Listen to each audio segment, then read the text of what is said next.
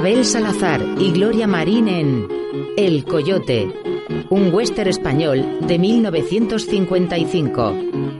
Con Manuel Monroy, Santiago Rivero, Rafael Bardem, Carlos Otero, Julio Gorostegui, Liz Roji, Sandas Bolas, Rufino Inglés, José María Prada, José Calvo, Víctor Proncet, Marisol Luna, Alfredo Muñiz, Angelita Tamayo, Pedro Ignacio Paul, Pepita Bravo, Jerónimo Montoro, José Rey, Pepita Ruiz e Ignacio de Córdoba.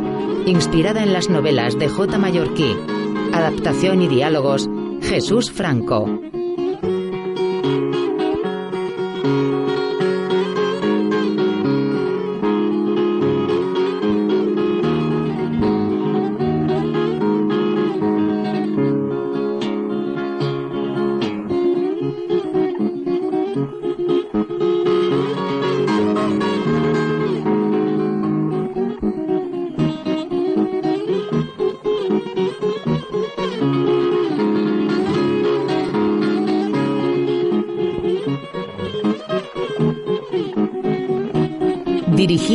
Joaquín Luis Romero Marchent.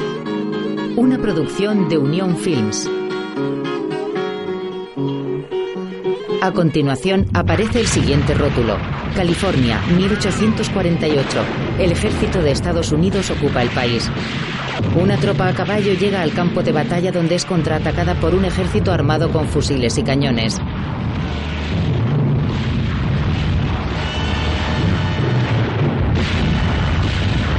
Muchos de los jinetes caen heridos. Al rato, el resto de la tropa galopa en solitario.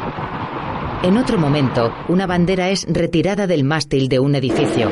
Una banda pone música a un acto de izado de la bandera de Estados Unidos en sustitución del anterior al que asisten soldados armados, oficiales y personas de a pie.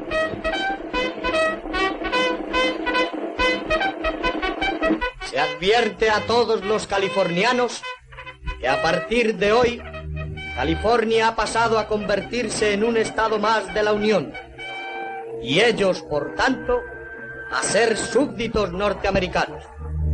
Sus delitos serán juzgados con arreglo a las leyes de los Estados Luego, Unidos. Yo no soy un conquistador, sino un amigo vuestro. La benevolencia, la comprensión presidirán todos mis actos y me ceñiré a un estricto sentido de la justicia. Eso es falso. Le conozco bien, capitán Paul. Yo estaba en Sacramento cuando usted tomó la ciudad. Detened a ese hombre. el joven alzado huye y es perseguido por un agente.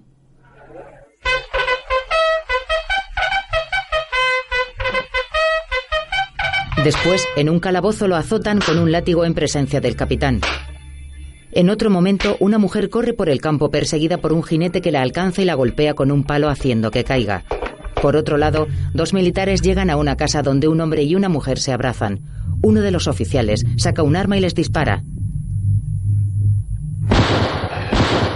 Después se produce un gran incendio en una vivienda. Un jinete contempla las llamaradas desde cierta distancia. A la mañana siguiente, varios cuerpos de hombres y mujeres aparecen colgados de unos árboles por el cuello.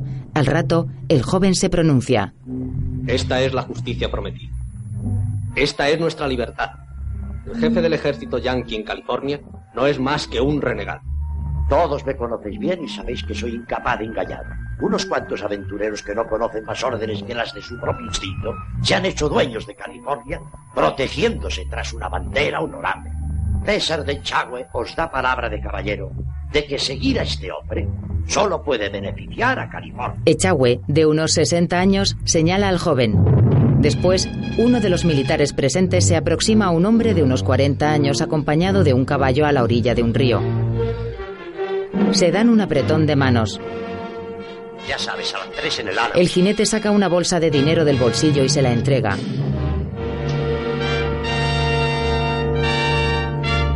A continuación, se suceden imágenes de hombres cargando armas de fogueo, del joven y del capitán Poch con semblante serio.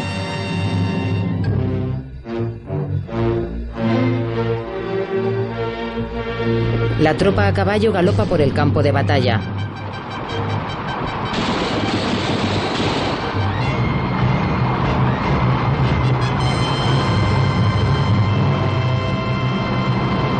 En otro momento la bandera de California ondea, mientras el ejército del capitán se dispone a disparar.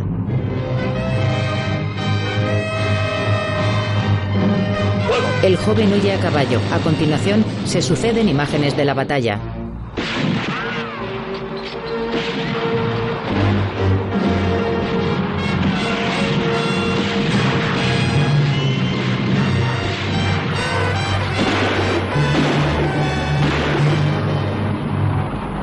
Un ejército de hombres a pie camina lentamente en fila.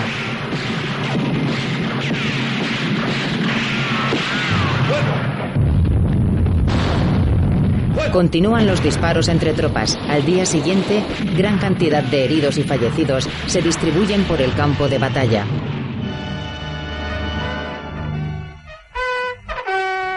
Después, Echagüe y el joven conversan decepcionados. Me equivoqué. Ahora nuestra situación será más difícil. Tal vez seamos nosotros los culpables. No, tenía que ser así. ¿Qué vas a hacer? Potts te busca por todo el país. Me ocultaré con Artigas. Dejaremos que el tiempo pase. Después volveremos a la brecha. ¿Y su hijo? Sigue en Europa. Le haré volver. Le necesitamos. Si César y Artigas hubieran estado aquí, puede que todo hubiera sido diferente. Dios quiera que César esté pronto con nosotros. Mientras, Adiós. Dulce California, azul de cielo y de sol. Dulce California, nueva estrella de la Unión. Vos con sus soldados tu bandera derribó y a su amparo generoso. luego, Querido hijo, te ruego que adelantes tu vuelta a Los Ángeles. Tu padre, California. Echagüe termina de escribir la carta y pone cara de preocupación.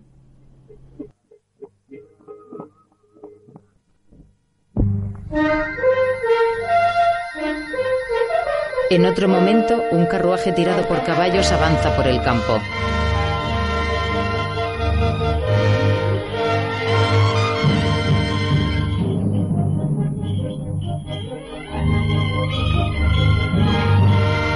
Mientras, en el interior del Salón Internacional,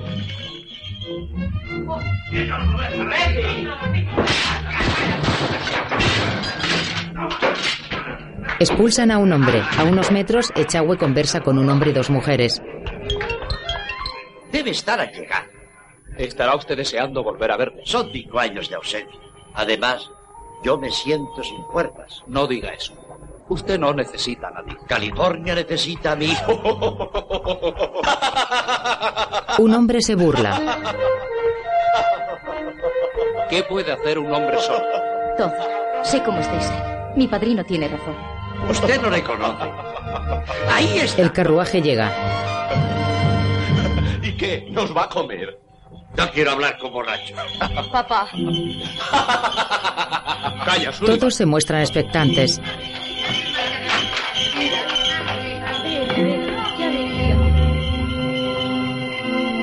Del coche baja un joven con una jaula en la mano. ¡Papá! Echagüe y el resto se muestran algo decepcionados al verlo. César ayuda a una mujer a bajar con su equipaje y le da la jaula. A continuación, se acerca. Hermanita. Sullivan le pone la zancadilla. El joven abraza a su familia. Leonor, ¿aún te acuerdas de tu novio? Papá. Hijo. El señor Green, representante de la Unión. Mucho gusto. Usted es muy guasón. Es, es que hay cosas y tipos graciosos. Ah, ¿sí?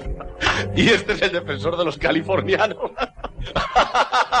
Conocía a un tipo que se reía mucho de otro, que era muy serio. César le quita el arma con disimulo. Un día se rió tanto que se murió de risa. La tapa con un pañuelo. Creo que al serio le hizo mucha gracia. Es una amenaza. No, por Dios, usted es muy simpático. Se queda la pistola. Pues como te decía en mis cartas, esta es la situación en Los Ángeles. Siempre ocurre igual después de una guerra. Mi país no es así. Y Valdés y Artigas. Tus amigos son fugitivos de la justicia yankee. Conocía por tus cartas la situación. Si he vuelto de Europa, ha sido porque sabía que me necesitaba. Le devuelve el arma a Sullivan con una sonrisa.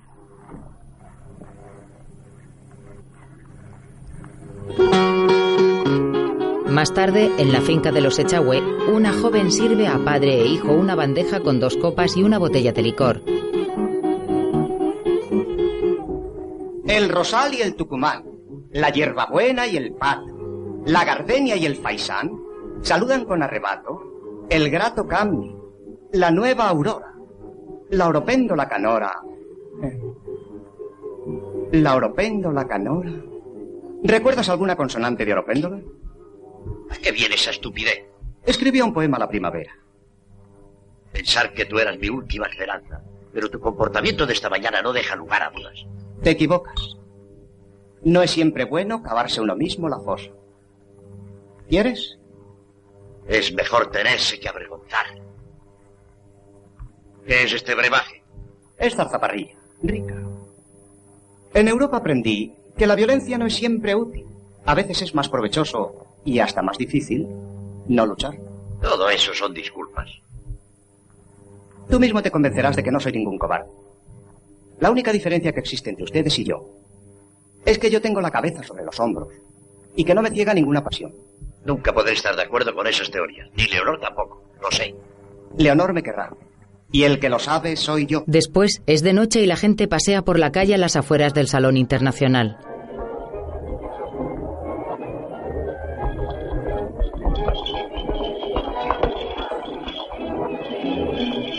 Un coche de caballos se aproxima y para en la puerta.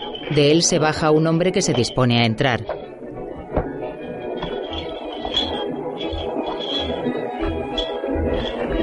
Dentro, el público asiste a un espectáculo de cabaret protagonizado por dos hombres y una mujer. Algunos de los presentes disparan al aire en señal de júbilo.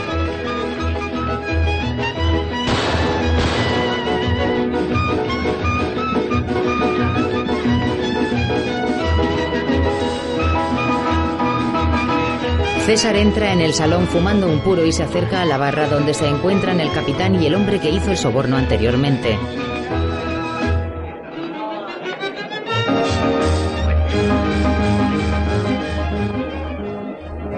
Perdón, caballeros. ¿Tienen ustedes cuerdas para guitarra? ¿Qué? Cuerdas para guitarra, es algo muy corriente. Solo tenemos de arpa. ¿De arpa? Usted es Echagüe, ¿verdad? Sí, caballero, eso creo. Y usted es el excelentísimo Capitán Post. Y usted es el sheriff, ¿es cierto? Así parece. Es un placer. Un auténtico placer el haberles conocido. Deseaba fervientemente charlar con ustedes. A ver qué toman los señores. Whisky. Whisky para todos, Fenton. Capitán, yo siempre tomo zarzaparrilla, pero tratándose de usted... A su salud. a El capitán se lo bebe de un trago. César lo huele con desagrado, lo prueba y finalmente se lo toma de golpe.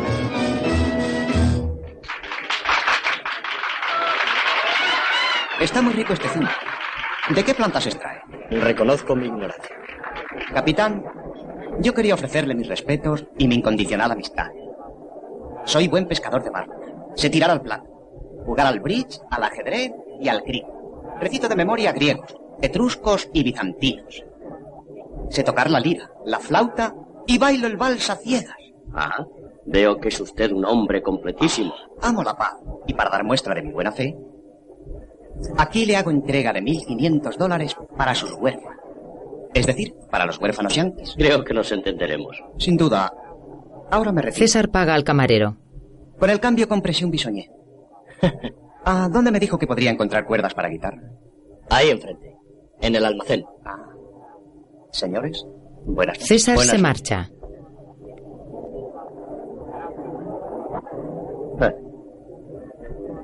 Y el viejo Echagüe amenazándonos con la llegada de su heroico hijo. Mientras, el hombre al que sobornó el sheriff compara dos pistolas. Oye, mi hermanita, estos revólveres no valen ni el plomo que escupen. Dese cuenta, señor. Tienen disparadores automáticos. ¿Se disparan solitos? Sí. Lo mismo que yo. Deja las armas en el mostrador y se acerca a la joven que se muestra incómoda. Déjeme usted, señor. No te pongas arisca. De pronto llega César. ¿Les interrumpo? Un poquito, hermano. Perdóneme, pero yo tenía entendido que esto era un establecimiento público, ¿no? Lárguese. Señorita, quisiera tres primas y tres bordones para mi guitarra. Si quiere, yo puedo regalarle una soga con un lazo para el cuello. Conocí a un tipo que decía siempre lo mismo. Y cuando se la aceptaron, no pudo regalar la soga. ¿Por qué? Porque estaba atada a una rama. Y al otro extremo su cuello. Es una pena que sea tan jovencito. Juventus mundum tu mes. Porque me molesta matar infantes por patosos que sean. ¿Y con qué iba usted a cometer el infanticidio? Con mis amigos los autómatas. Automáticos. Pero yo creo que usted no es capaz de matar una mosca. Como no sea culatazos.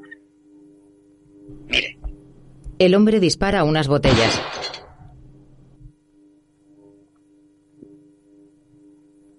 Es curioso. Me gusta ese jueguito. Si no fuera por el ruido y el humo que produce. ¿Me permite? cuidado que pesan demasiado. César asiente y coge los revólveres con cuidado por el cañón. Los huele con desagrado y a continuación los toma por la empuñadura.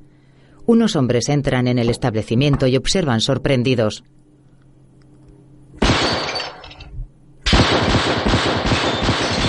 El joven Echagüe dispara con acierto a varias botellas y devuelve las pistolas. Increíble, ¿verdad? Lo malo de esto es que el ruido me ha originado jaqueca. Mis bordones, señorita, por favor. Tenga. Gracias. Le ruego, caballero, no moleste a la chiquita. Me desagradaría mucho. César se dirige a la puerta. Increíble, ¿verdad? El joven se marcha. Los presentes quedan impresionados.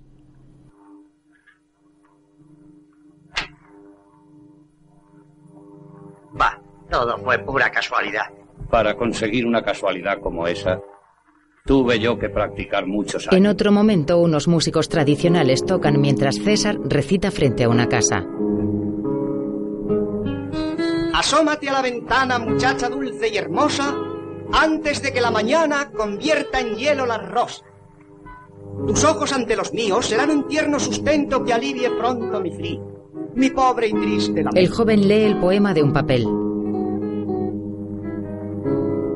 Esa risa de agua clara y esa boquita gitana que la negra noche ampara, surjan ya de tu ventana. Leonor se asoma y le tira un cubo de agua. Luego el señor Echagüe bebe con un hombre. Debo confesar, señor Echagüe, que César me ha defraudado. Lo comprendo, amigo mío. Yo que soy su padre, no puedo sino sentir vergüenza. Usted comprenderá que en este caso yo no puedo entregar a Leonor a... No siga. Estamos de acuerdo. No puede entregar a Leonor a un estúpido.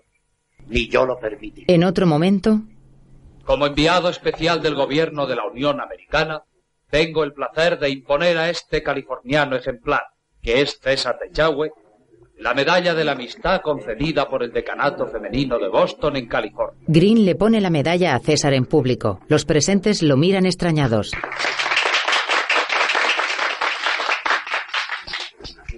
No puedo, queridos amigos, porque la emoción me lo impide, expresar mi gratitud. Me es imposible porque un nudo tan tenso como el de la amistad atenaza mi garganta. Decía Virgilio en su égloga sexta, amiticia grata es et sempiterna. La amistad es grata y eterna. Creo en las palabras del maestro. Pero sobre todo me abruma la concesión de esta valiosa medalla. Medalla que señala un hito en la paz de California. El decanato femenino de Boston es una institución modelo de decanatos, modelo de feminidad. A tan generosas señoras, mi gratitud más. Leonor se marcha molesta. Que empiece la César se acerca a su familia abriéndose paso entre la gente que lo felicita.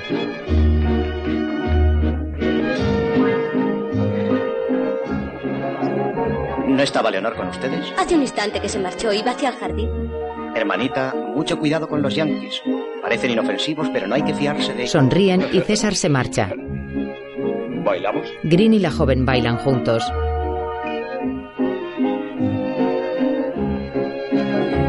Mientras, el joven Echagüe se acerca a su novia con preocupación. Leonor, Quiero estar sola, déjame. te juro que quisiera obedecerte, pero no puedo. No podría dar un solo paso para dejarte. Por lo que más quieras, Leonor, dime qué puedo hacer. Lo sabes. Es absurdo que me lo preguntes. Vuelve a la fiesta y di a todos que no te casas con Leonor de Acevedo porque ella te... No lo digas. Te comprendo. Pero eso es lo único que no haré. César, nunca te lo he preguntado. ¿Cómo quieres unirte a una mujer que te desprecia? Nunca me habías dicho eso. Aunque yo lo esperaba desde hace ya mucho tiempo. La respuesta es que te quiero. ¿Me quieres? Sí, te quiero. Y tú lo sabes. Y si paso por tu desprecio, por el tuyo, que es el único que me importa, es solo por esa razón. No podría resignarme a perderte. Pero no será más duro para ti. No porque cambiarás. Llegarás a quererme. Lo sé. Solo podría quererte si fueses tú el que cambiase. César, ¿te acuerdas? Fuimos destinados el uno para el otro apenas nacer. De niños éramos amigos y nos gustaba correr y jugar juntos y pensar en cuando fuésemos mayores. Pero pasó el tiempo y aquel muchacho travieso y listo volvió de Europa convertido en un petimetre holgazán, sin más patria ni más interés que su propia seguridad. La situación es dura para todos menos para ti, amigo de los yanquis desde el primer día. ¿Quién te asegura que yo soy realmente así? Tú tenías en aquel tiempo dos amigos, Artigas y Valdés. Ahora los dos son fugitivos porque supieron hacer frente a la injusticia yanqui. Y no te da vergüenza pensar que mientras tú te diviertes, ellos estarán acosados en cualquier rincón. y pensar que hubo un instante en que llegué a dudar entre Artigas y tú. Leonor, no estarás enamorada de él, ¿verdad? Solo quiero tu felicidad. Si quieres a otro hombre, yo perderé la esperanza. Él se entristece. Yo sé dónde se oculta Artigas. Hablaré con él y le haré que abandone la lucha. Todo por ti. Eres demasiado cobarde para arriesgarte por los demás. No. No soy tan egoísta como tú crees. Artigas y Valdés son dos hermanos para mí. Yo les ayudaré a escapar. En otro momento, un hombre de unos 35 años gira el tambor de un revólver en una casa. Se inquieta al escuchar algo y se esconde detrás de un muro. De pronto aparece César mirando a un lado y a otro de la estancia. Lleva una gabardina y un bastón.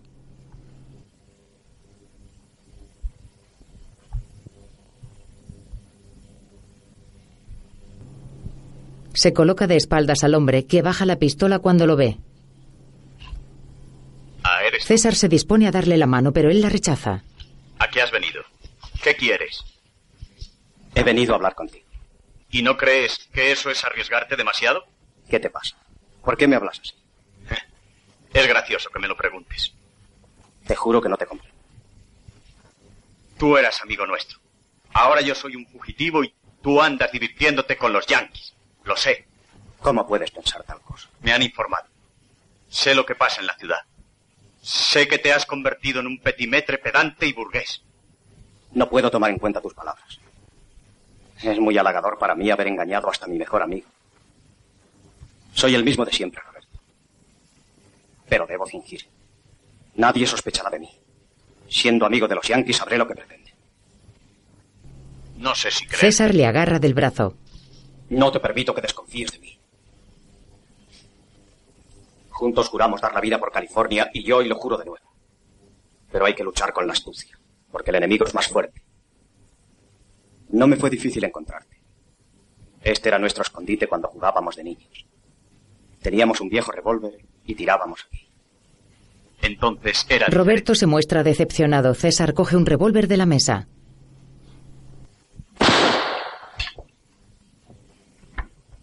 Ves como nada ha cambiado. He venido a ayudaros. Mañana saldréis del país.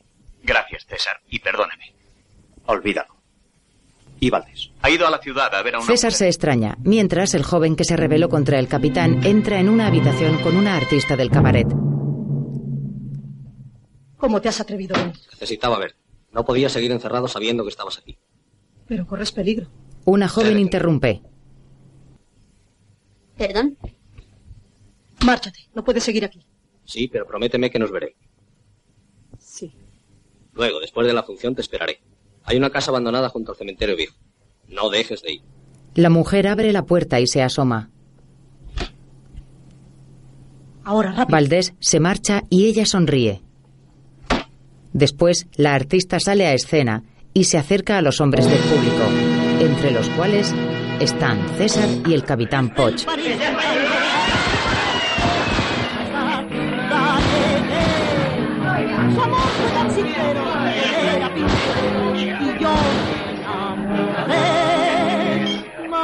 Luego su señora se opuso a mi destino y de mí lo separó. Por eso ahora sola, sola y sin caricias puedo hacer las delicias de usted, de usted y de usted. Míreme, señor, su aire retador me halaga y me. Míreme, señor, nací para el amor y soy muy juguetona. Míreme, señor, sin gesto de furor, pues soy una infeliz. Si me quiere enamorar, dígame, yo, bonsoir, porque yo soy Joseph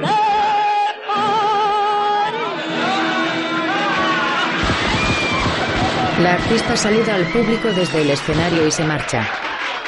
Al rato, se quita las plumas del pelo en el camerino junto a la joven que interrumpió anteriormente.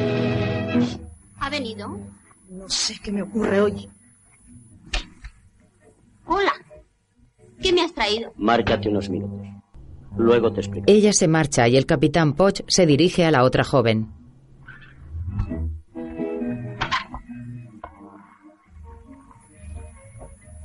¿Qué ocurre? Sé dónde puedes encontrarle. Me está esperando. ¿Dónde?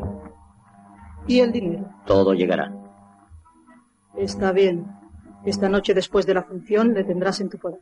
El gobierno agradece tu rasgo de patriotismo. Serás debidamente recompensado. Él acaricia el hombro de ella, que sonríe. Luego, Valdés dispara por un agujero de la puerta de la casa abandonada.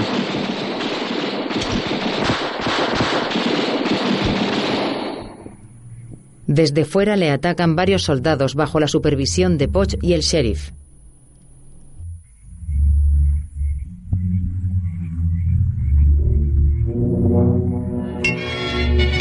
No seas estúpido, Valdés. Es inútil que intentes defenderte. Ríndete. Te prometo que te juzgaremos conforme a la ley. Voy a darte cinco segundos de plazo. Si no te entregas, acabaremos contigo.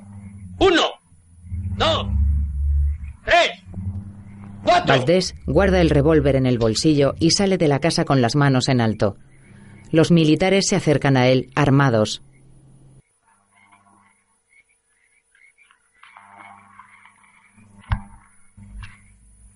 Lo observan fijamente.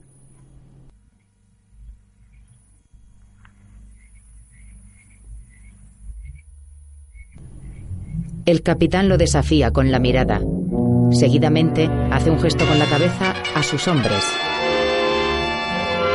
Mientras, la dependienta de la tienda contempla desde varios metros de distancia. Los militares empujan a Valdés para que camine.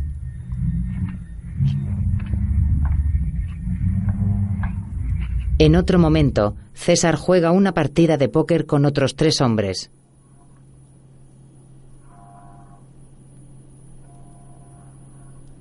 Ni resto. Apuesta todo lo que tiene. Dos de los hombres desechan sus cartas.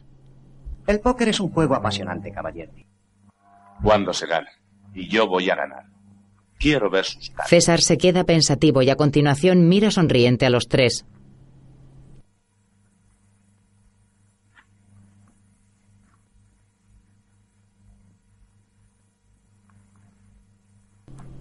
De pronto llega el capitán Poch y el joven aprovecha para cambiar una carta por otra con disimulo.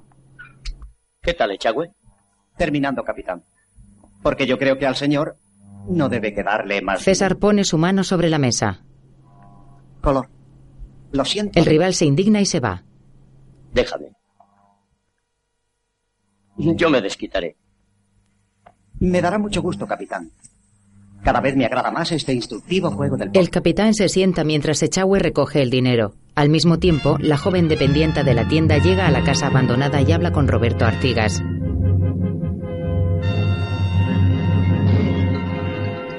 ¿Qué ocurre? El señor Valdés. ¿Qué le ha pasado? Yo le vi, el capitán americano lo ha mandado a ahorcar. Señor, no vaya, le matarán. Él prepara el arma. Más tarde, llega a caballo a la puerta del Salón Internacional. Dentro, César y el capitán siguen jugando al póker con otros dos hombres. Capitán, tiene usted un extraño concepto de la palabra desquitarse. En el juego, tal vez.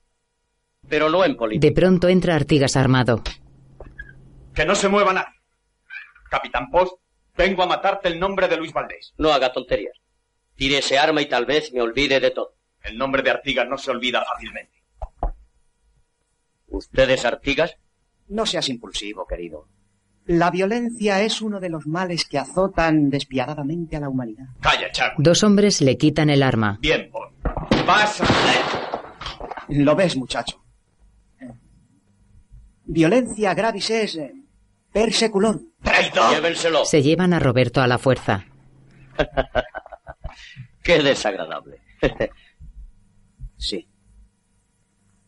Pero tal vez esas pequeñas violencias señalen el amanecer de nuestro país.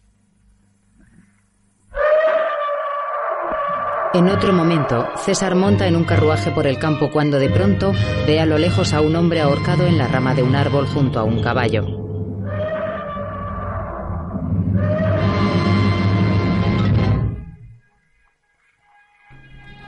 Se queda muy sorprendido y baja del carro. A continuación, se dirige hacia allí para verlo de cerca.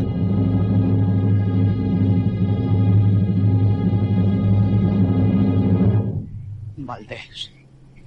Se muestra afectado y corre hacia el tronco para desatar la cuerda. Agarra la soga y hace que el cadáver baje poco a poco.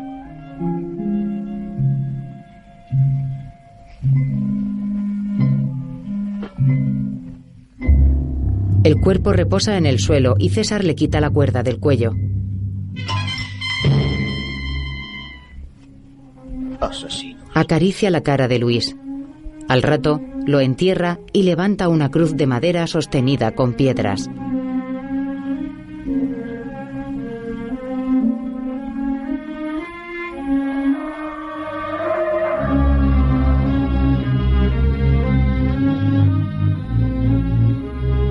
Seguidamente monta en el caballo de Valdés y se marcha.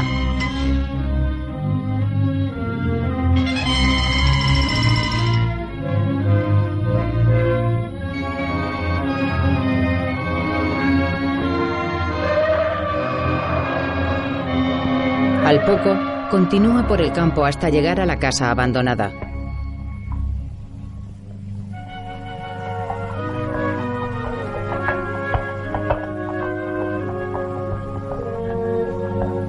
Al rato, entra lentamente, muy afectado.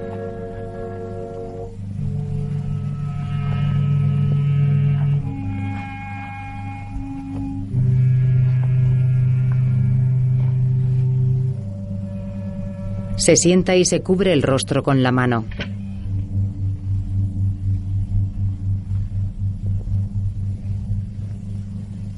Mira a su alrededor y se inquieta.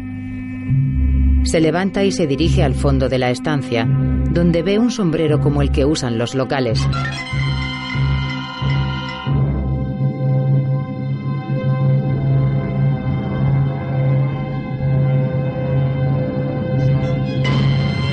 Se dirige lentamente y con cara de preocupación al otro lado, donde observa un cinturón de munición.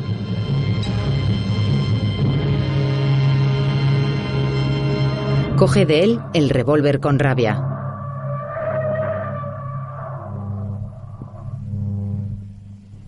Más tarde es de noche y cabalga por la ciudad. Lleva el sombrero. un pañuelo en la boca y un antifaz en los ojos. Al poco, pasa por al lado de un militar que hace guardia dormido apoyado en una columna. El soldado se despierta y observa un papel pinchado con un cuchillo en la puerta del cuartel que dice, Pagaréis vuestros crímenes. Ha llegado la justicia. En la nota hay un dibujo de un coyote. De pronto sale el capitán Poch, que lee el papel y mira hacia la calle, extrañado.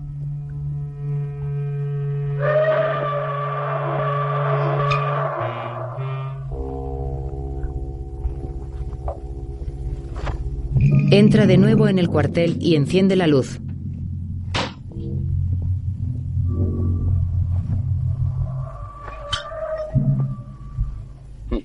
Malditos coyotes. De repente, César aparece armado. No le conviene hacer tonterías. ¿Quién es usted? Uno parecido, uno de esos coyotes que tanto le molesta. ¿Qué es lo que quiere de mí? Ante todo, saber qué piensa hacer con el detenido. ¿Se refiere a Artigas? ¿Estás seguro de que él es Artigas? Me lo aseguró alguien que le conoce bien. Le ahorcarán como Valdés, ¿no? Lo de Valdés fue distinto. Se trataba de un salteador de caminos y el pueblo se tomó la justicia por su mano. Mientes. El pueblo le quería. ¿Qué vas a hacer con Artigas? Será juzgado con arreglo a la ley. Con arreglo a tu ley, ¿no? Escucha. Artigas debe ser puesto en libertad. El veredicto será inocente. De lo contrario, te mataré aunque te escondas en el propio infierno. ¿Cuándo es el juicio? El lunes. Tienes tres días para ponerte de acuerdo con los del jurado. Adiós, capitán Poss. Si Artigas no es absuelto, encomienda tu alma al diablo. Y no olvides que te interesa. César se gira. El capitán intenta sacar el arma y el coyote dispara. Dispara al candelabro y se marcha a caballo.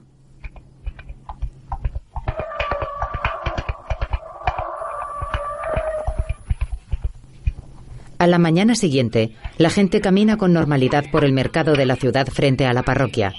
César merodea vestido de calle y con su bastón.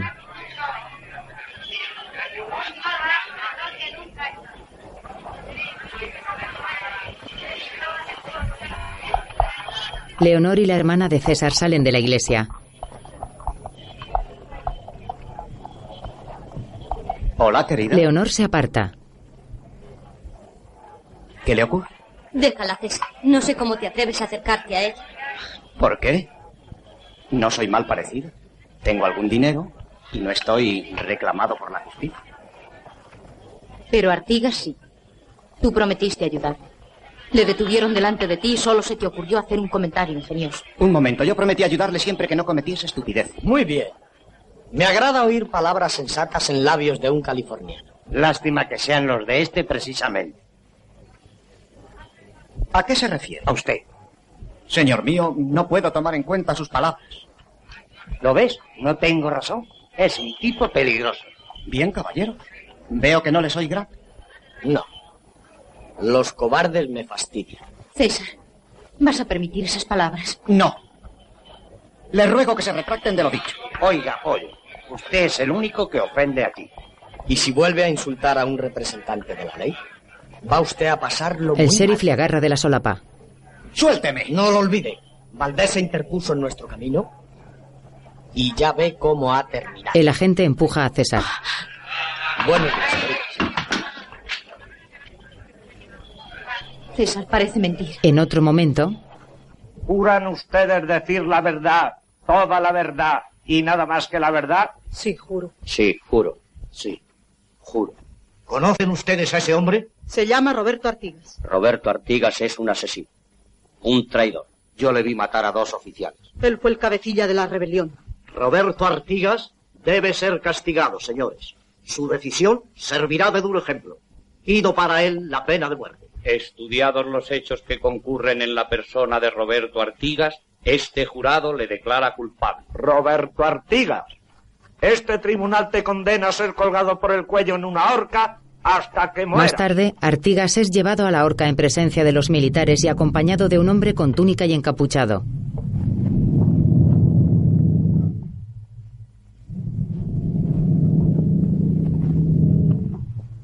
El hombre oculto se dirige hacia el capitán Poch sin mirarle a la cara. ¿Qué sucede? Señor capitán, el reo pide una última gracia y debe serle concedida. ¿Qué quiere? Orar para que sus culpas le sean perdonadas. Que haga lo que quiera, pero rápido. ¿Por qué no lo hizo antes? Es que según el profeta Malaquías, la oración postrera debe hacerse con los brazos en cruz y de rodillas unos minutos antes. Se trata del coyote, que saca una pistola. Y eso es lo que te va a suceder si no ordenas ahora mismo que lo suelte. Usted. Que lo hagan los de a caballo. A Malaquías le agradará más. Déjenlo rezar. Un soldado desata las manos a Artigas, que se escapa. Él y el coyote huyen cada uno en un caballo.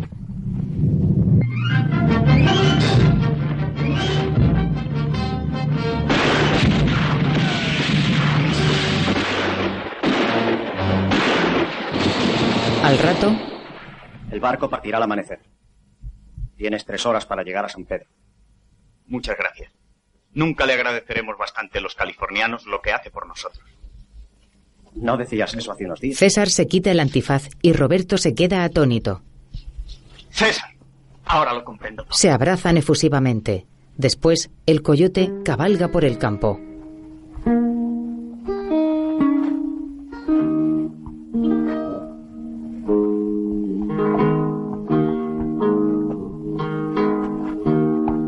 Luego pasea de noche por una calle solitaria de casas y árboles a los lados.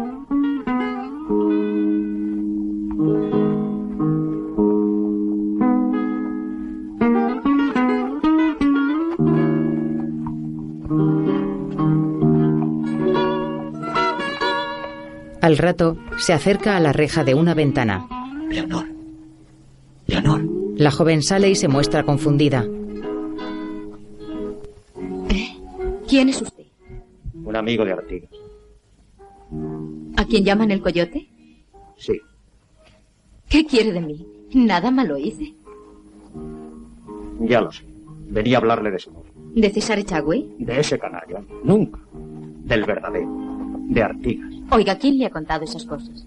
Ni César es un canalla, ni Artigas es mi novio. Ah, no. Entonces. César es un pobre estúpido y Artigas un buen amigo. Peor que peor. ¿Qué dice? Esto. Que Artigas está salvo. ¿Le ha salvado usted? Sí. Me extraña que solo para darme esa noticia se haya arriesgado a venir hasta aquí. Celebro verla serie. ¿Usted me conoce a mí? Sí. La conozco y la admiro desde hace mucho tiempo. ¿Y yo le conozco a usted? Nunca podría asociarme a mi otro yo. ¿Por qué? Porque soy un ser sin nombre. Que viene a cortejar a las jóvenes comprometidas. Un fantasma no puede ser peligroso para usted. Pero tal vez sí sea yo peligrosa para los fantasmas. Lo es. Siento tener que marcharme. ¿Puedo volver? Puede. El coyote se marcha, mientras un hombre con aspecto descuidado lo observa desde detrás de unos barrotes de caña.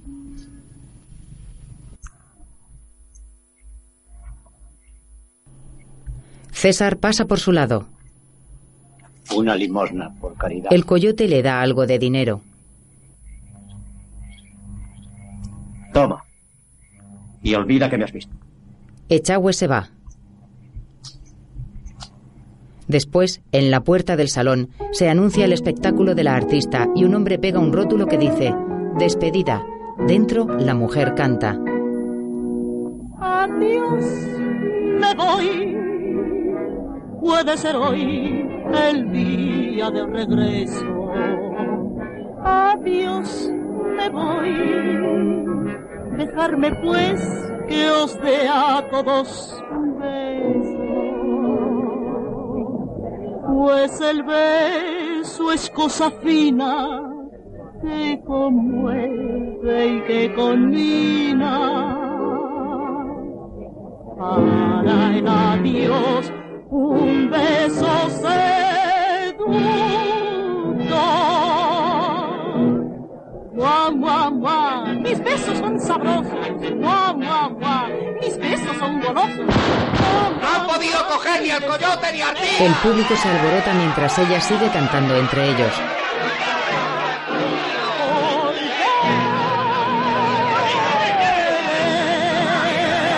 La mujer sube al escenario.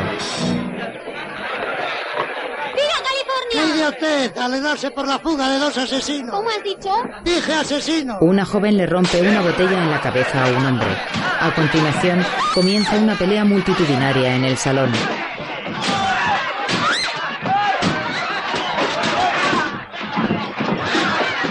Hombres y mujeres se golpean entre ellos, mientras la artista intenta desabrocharse el vestido en el camerino cuando de pronto aparece el coyote y se asusta. Buenas noches. ¿Qué quiere de mí? Vine a admirarte. Déjese de bromas y dígame qué quiere. Tienes una figura muy bonita, pero es casi seguro que si te cayeras desde esa ventana te romperías algún hueso. No intentes pedir socorro. No te harían ningún caso. Están demasiado entusiasmados. Yo no hice nada. Salga de esta habitación. No te asustes. El precio de tus huesos es de 4.500 dólares. No es mucho, ¿verdad? Un pajarito me dijo que cobraste esa cantidad por traicionar a un amigo. Vamos, vamos, dame ese dinero. No me gustaría perder la paciencia. Vamos. Sí, sí, se lo daré. Le daré todo lo que... Ella se dispone a sacar una pistola, pero él la detiene. No te conviene hacer tonterías. La joven le entrega una pequeña bolsa de dinero. Ah, un consejo. No cambies de idea. Sal de la ciudad mañana y no vuelvas nunca. Buen viaje. Él sale por la ventana y ella lo mira con desprecio. Seguidamente abre la puerta. Mientras en el salón la gente sigue peleando.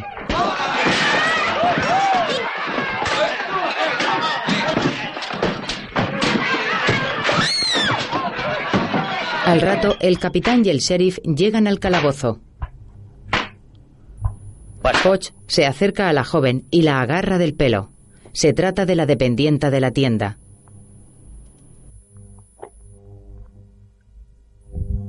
Habla, ¿dónde está Artigas? ¡Pronto! No. No lo sé. ¡Estúpida! Eh, si no. Terminad de una vez. El capitán se marcha y el sheriff saca el arma apuntando hacia ella.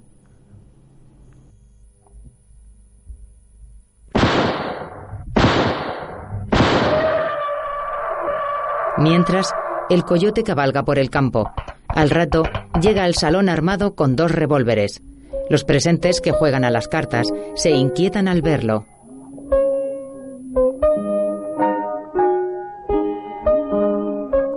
La cantante se sitúa junto al pianista y se asusta cuando lo ve. César echa un vistazo a la barra y se dirige hacia allí.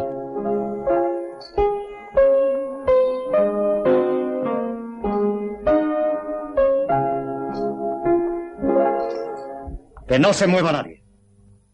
Una botella de. Junto al bar se encuentran el sheriff y el hombre que aceptó su soborno. Estos se muestran expectantes. El coyote se guarda una de las pistolas. ¿Un traguito para el camino? Me han dicho que hacen ustedes un viaje al infierno. A continuación, enfunda el otro revólver.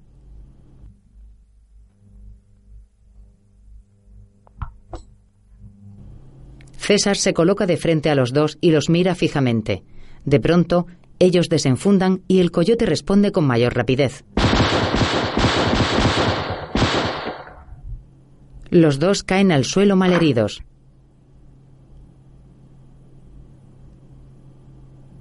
Seguidamente un cliente se levanta y se dispone a disparar a César. De pronto, otro hombre se anticipa y mata al espontáneo.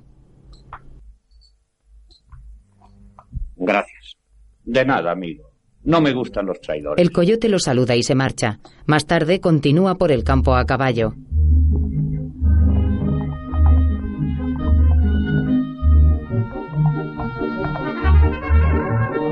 Mientras, de un árbol cuelga un cartel que ofrece recompensa a quien lo encuentre. En otro momento, el coyote huye de varios hombres. Al rato, dispara con sus dos revólveres.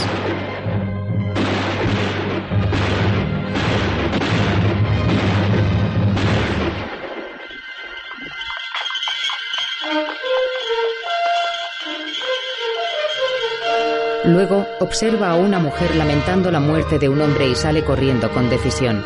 Más tarde, impide que un hombre robe a un dependiente a punta de pistola.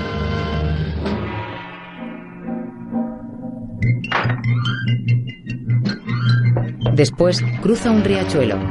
Mientras, la recompensa por su captura aumenta. En otro momento, descubre a tres hombres armados a caballo y los ataca.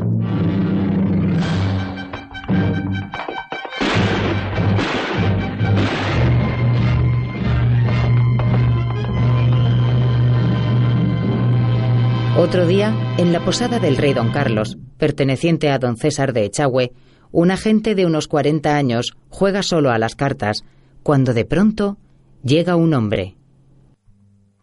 Buenas noches, señor Brooks. Hola, Emiliano. ¿Qué quieres? Su merced me excusará, pero vengo a por mi mujer. ¿Y por qué me lo dices a mí? Usted andaba rondando a mi esposa. Hoy ha faltado de casa. Usted se la ha llevado. Haces mal viniendo a molestarme. Pero me llevaré a mi esposa a como dé lugar. Vete de aquí. No olvide que el revólver de un indio dispara como el suyo. Brooks se levanta lentamente. Le da un puñetazo a Emiliano y este cae al suelo.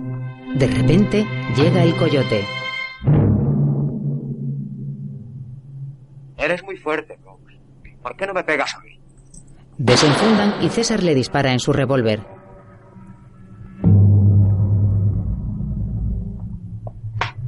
Brooks intenta pegarle y recibe un golpe definitivo del coyote. A tu cliente le sentará bien un poco de agua. Adiós. Está bien. El dependiente coge un botijo y le echa agua en la cara a la gente que de pronto despierta.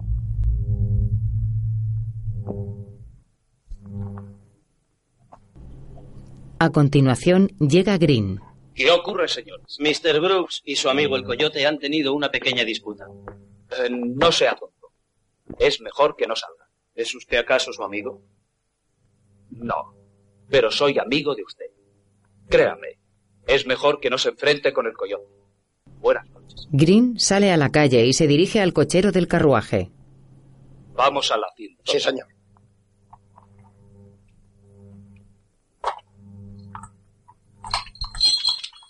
¿Molesto?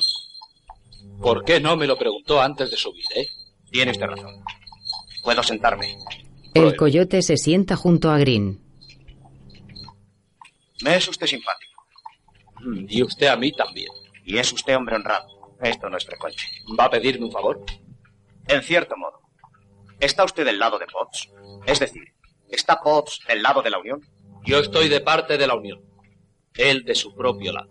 Comprenderá que no estamos de acuerdo. Entonces es usted su enemigo. Pues... pudiera ser. Pero no es usted el representante del gobierno americano en California. Desde luego. ¿Ha informado a Washington? No. ¿Por qué? No es tan fácil como usted se imagina. Entonces, resultaría más fácil que yo zanjase el asunto. Le aseguro que sobre eso preferiría no saber nada. Eso es tanto como decir que ni usted ni su gobierno tomarían represalias por la muerte del capitán. No nos engañemos. Se puede acabar con Potts, pero es mucho más conveniente seguir los procedimientos normales. Le prometo intervenir en ello. Entendido. Ahora estoy más tranquilo. En fin, Pronto sabrá de mí. muy bien. Adiós. Y gracias. Estrechan la mano y el coyote salta del carruaje. Mientras, Emiliano observa a escondidas a una mujer salir a la fuerza con Brooks de la posada.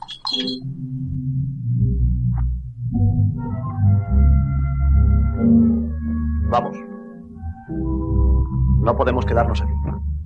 Vamos, te digo. El agente guía a la joven empujándola. Brooks, Emiliano. tira. Tira, imbécil. ¡Emiliano! Brooks dispara al mendigo y ella va a socorrerlo. ¡Defiéndete, Brooks! El coyote aparece desafiante. César es el más rápido en desenfundar y dispara a Brooks que cae al suelo. La joven observa atónita y el coyote desaparece. Al rato, el capitán Poch y una de las cantantes del salón se besan cuando de pronto se abre la puerta. He dado orden de que no se me moleste. Un mendigo quiere hablar.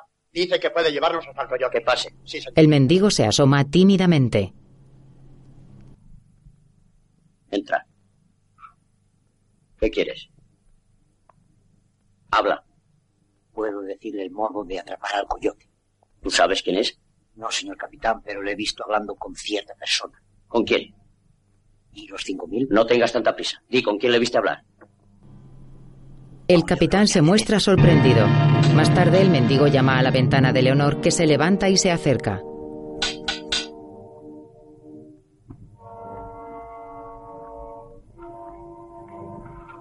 ¿Quién es usted?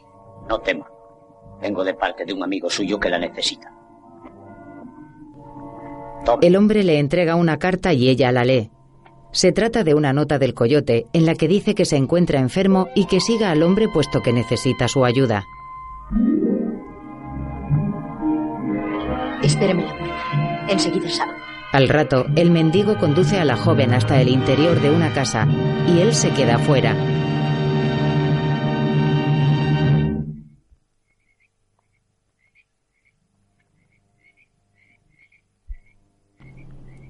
Dentro, Leonor se extraña y de pronto aparece Poch. Buenas noches. ¿Usted qué pretende? Quiero que hablemos del coyote. ¿Qué puedo yo decirle del coyote? De eso se trata. De que aclaremos qué puede usted decirme acerca de él. Usted creyó que el coyote la llamaba y se apresuró a venir. ¿Por qué? No está bien que salga de su casa a medianoche cuando un bandido la llame. No es un bandido, es un patriota. Mucho peor entonces, porque si la noticia se extiende, temo que va a aumentar peligrosamente el número de los patriotas. Leonor le da una bofetada. Sin perder la calma, señorita. Se la ha visto en romántica charla con el coyote. ¿Quién es ese hombre? No lo sé. Pero aunque lo supiera, no se lo diría. Basta, tengo medios para hacerla hablar. Le he dicho que no sé quién es. Está bien. Usted lo ha querido. Sullivan.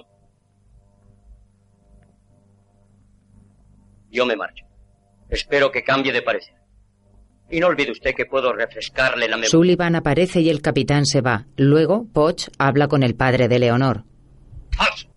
Hicieron salir valiéndose de un vil engaño. ¿Y de qué otra manera se hubiera podido comprobar su complicidad con el coyote? Le repito que eso es una calumnia. Entonces, ¿por qué acudió a la llamada? ¿Lo hubiera hecho de no conocerle?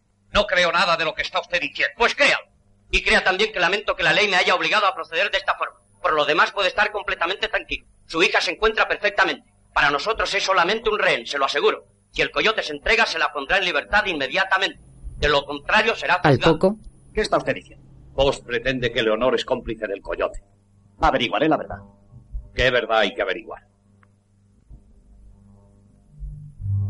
¿Por qué la acusa Poe? Dice que alguien la ha visto charlando con el enmascarado. César se queda pensando.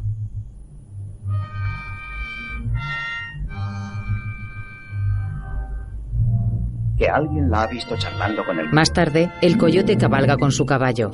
Al rato, el mendigo se encuentra en su refugio contando dinero de un pequeño saco. De pronto llega César, se sienta a su lado y le apunta con el revólver.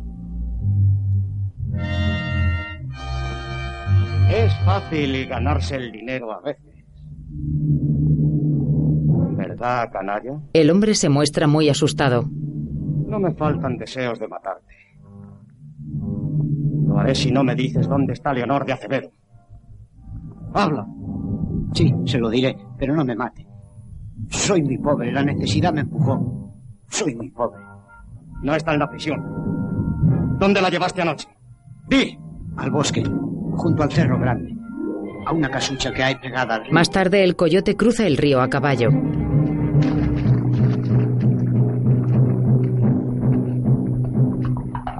Mientras, Sullivan bebe un vaso de vino. Si supiera algo, lo habría dicho ya. Le daré el dinero que me pida. Mucho más de lo que pudo haberle ofrecido Potts. ¿Por qué se empeña en retenerme? Le digo una vez más que no sé quién es ese hombre. Sullivan la mira con una sonrisa burlona y se sirve otro vaso de vino.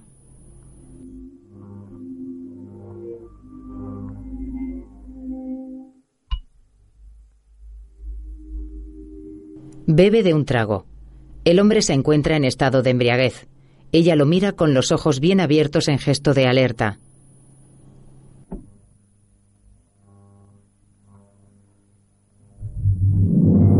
De pronto Sullivan tira la mesa al suelo y se dirige hacia ella con rostro desafiante.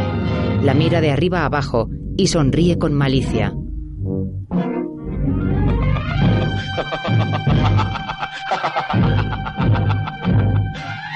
La agarra a la fuerza. Ella intenta escapar y él le da una bofetada.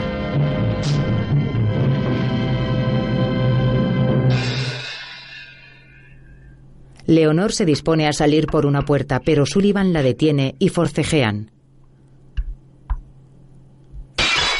De repente el coyote rompe el cristal de la ventana con la culata del arma y se esconde. Sullivan se asoma, pero no ve a nadie. El hombre retrocede y coge una escopeta. Mientras, César abre la puerta de una patada y sale corriendo. Sullivan reacciona y sale a la calle.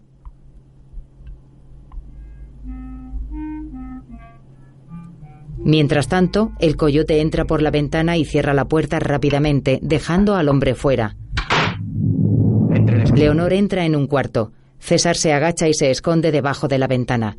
Sullivan camina lentamente hasta allí cuando de pronto el coyote se levanta y le golpea. Mientras, Green va a hablar con el capitán Poch. ¿Qué quiere de mí? Algo bastante importante, capitán. Acabo de recibir noticias de Washington y no muy gratas para usted. Me extraña aquí. La correspondencia oficial pasa antes por mis manos que por las suyas. Esta vez no podía ser así.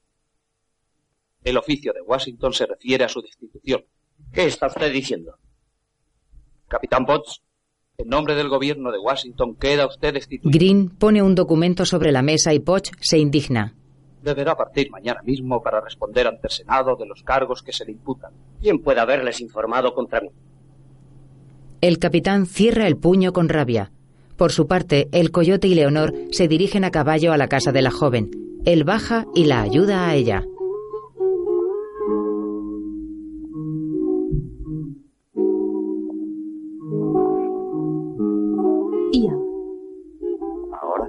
¿Qué ocurrirá? No la comprendo. Con usted, con vos, con ellos, conmigo.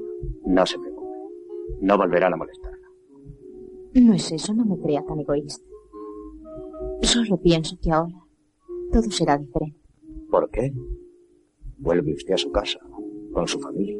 Sí, pero queda el recuerdo de unas horas terribles. Queda también su recuerdo. Mi recuerdo. Leonor da unos pasos entristecida y él la sigue. Y la preocupación de que el hombre que me ha salvado pueda morir en cada instante. No diga eso. ¿A dónde ir ahora? No diga nada. Ir a ver a Potts. ¿Para matarle? ¿O para que él me mate a usted? Tengo que hacerlo. California merece este sacrificio. ¿Usted cree que realmente yo soy así? ¿Que no preferiría vivir una vida tranquila como todos los demás? No sé. Quiero, quiero pedirle una cosa. Sí. Prométame que algún día terminará esta pesadilla y entonces podré conocerle. Se lo prometo. Espere, ¿Qué quiere? no debe ir. Pueden matarle. California le necesita. Por favor. Le necesito. Tengo que. Pero volveré. Le esperaré aquí. No podría estar tranquila hasta saber qué ha ocurrido. Se lo prometo. A medianoche volveré a verla. Adiós. Adiós. César se marcha y ella se queda con cara de preocupación. Luego, el coyote se dispone a entrar en el salón internacional. ¿Qué tal, amigo? El hombre que lo defendió anteriormente lo sorprende.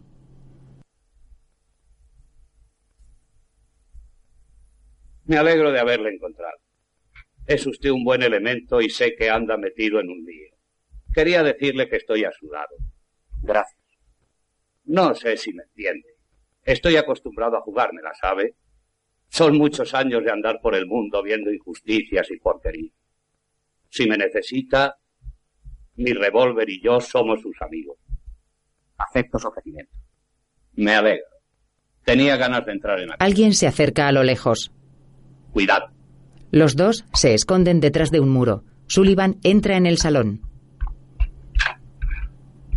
Espéreme al final de la calle. Creo que hoy podrá divertir. El hombre sonríe. Mientras, Sullivan cruza la estancia vacía y se dirige hacia el camarero. ¿Está arriba? ¿Está arriba quién? El capitán. No. ¿Qué te sucede? A Leonor de Acevedo se le ha llevado el De cuello. pronto aparece el coyote y ambos se miran fijamente. Hola, Sullivan.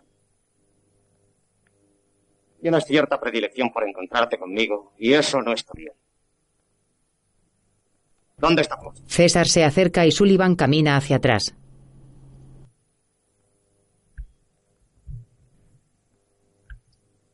Fenton, busque a Lady Galet de mi parte que tiene media hora de vida. ¡Vamos! El camarero se va. Ambos desenfundan y César dispara el arma. Mientras Penton habla con el capitán. Señor, el coyote ha dicho que dentro de media hora vendrá a matarle. Dentro de media hora. Sí. No te preocupes. Será bien. Al poco, varios de los soldados del capitán vigilan a unos metros del salón internacional. La señal de fuego será un disparo mío. Poch se muestra alerta.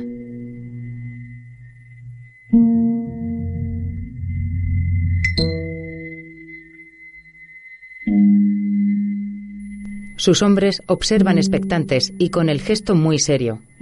Algunos de ellos se esconden detrás del mobiliario urbano.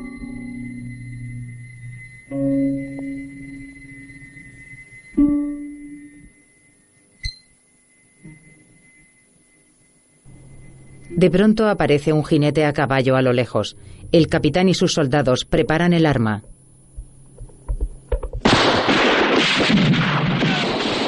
El hombre cae al suelo desplomado. Poch se acerca rápidamente a él. Se trata de Sullivan, que sangra por la cabeza.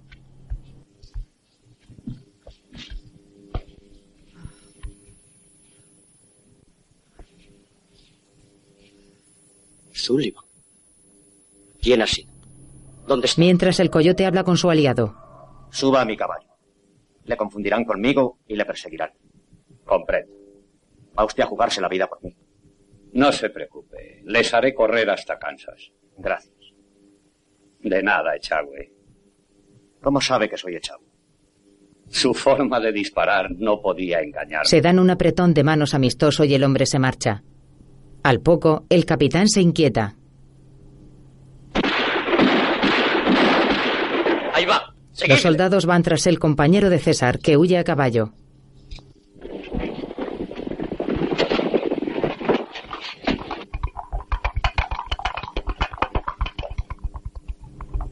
La calle se queda en solitario. El capitán observa las manos atadas de Sullivan.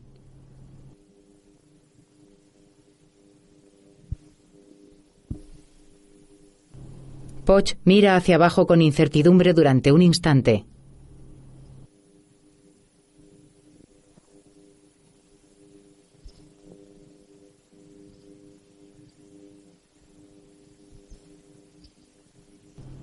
De pronto se alarma al notar la presencia de alguien caminando a lo lejos.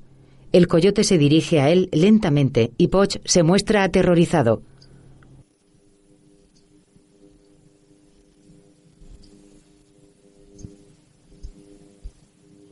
El capitán permanece petrificado. Se levanta y retrocede poco a poco mientras César continúa acercándose.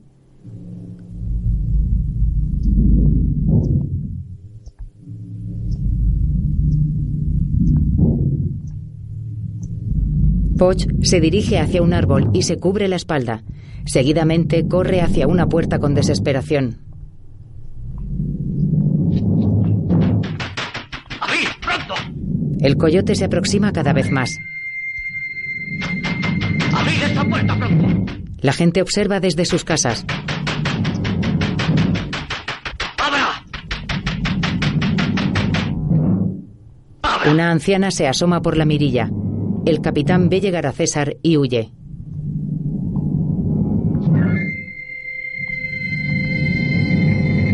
Poch retrocede atemorizado y el coyote avanza hacia él.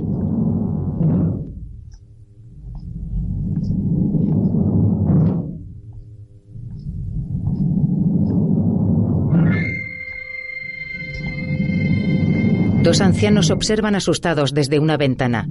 El capitán camina hacia atrás paralelamente a la pared.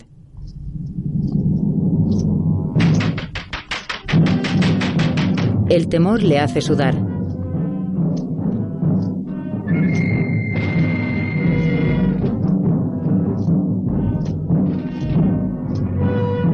Pasan por una casa desde la que observan una mujer y un niño. Poch continúa retrocediendo seguido de cerca por César.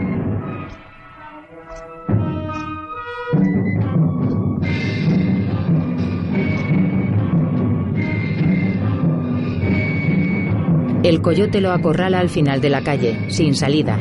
A continuación, se quita el pañuelo de la boca y el antifaz. El capitán se muestra perplejo al descubrir su identidad. César desenfunda el arma.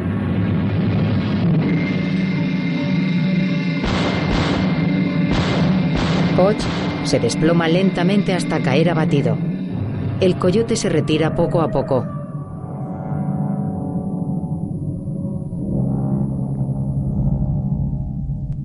Luego se aleja por el campo a caballo.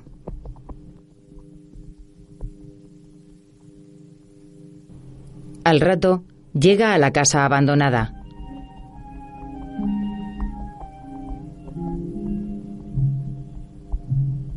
Una vez dentro, deja el arma en una mesa, se quita el sombrero y lo cuelga en una percha. Se mira a un espejo y hace lo propio con el pañuelo y el antifaz.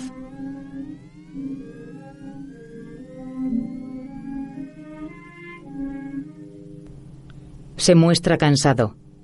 Al día siguiente, César se encuentra en el lugar donde enterró a Valdés. Va vestido con su atuendo de calle. Luis Valdés. En tu nombre y en tu recuerdo he hecho justicia. El coyote reposa ahora en las ruinas. Nadie sabrá nuestro secreto, ni a una costa de mi felicidad. Y si es necesario, volveré a luchar, te lo prometo. Descansa. Echagüe se marcha con su caballo.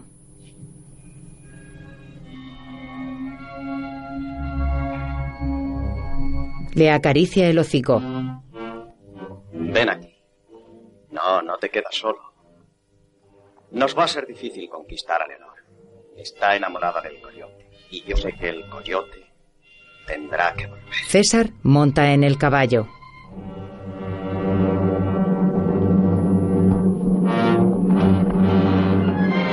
El coyote se aleja poco a poco por el horizonte.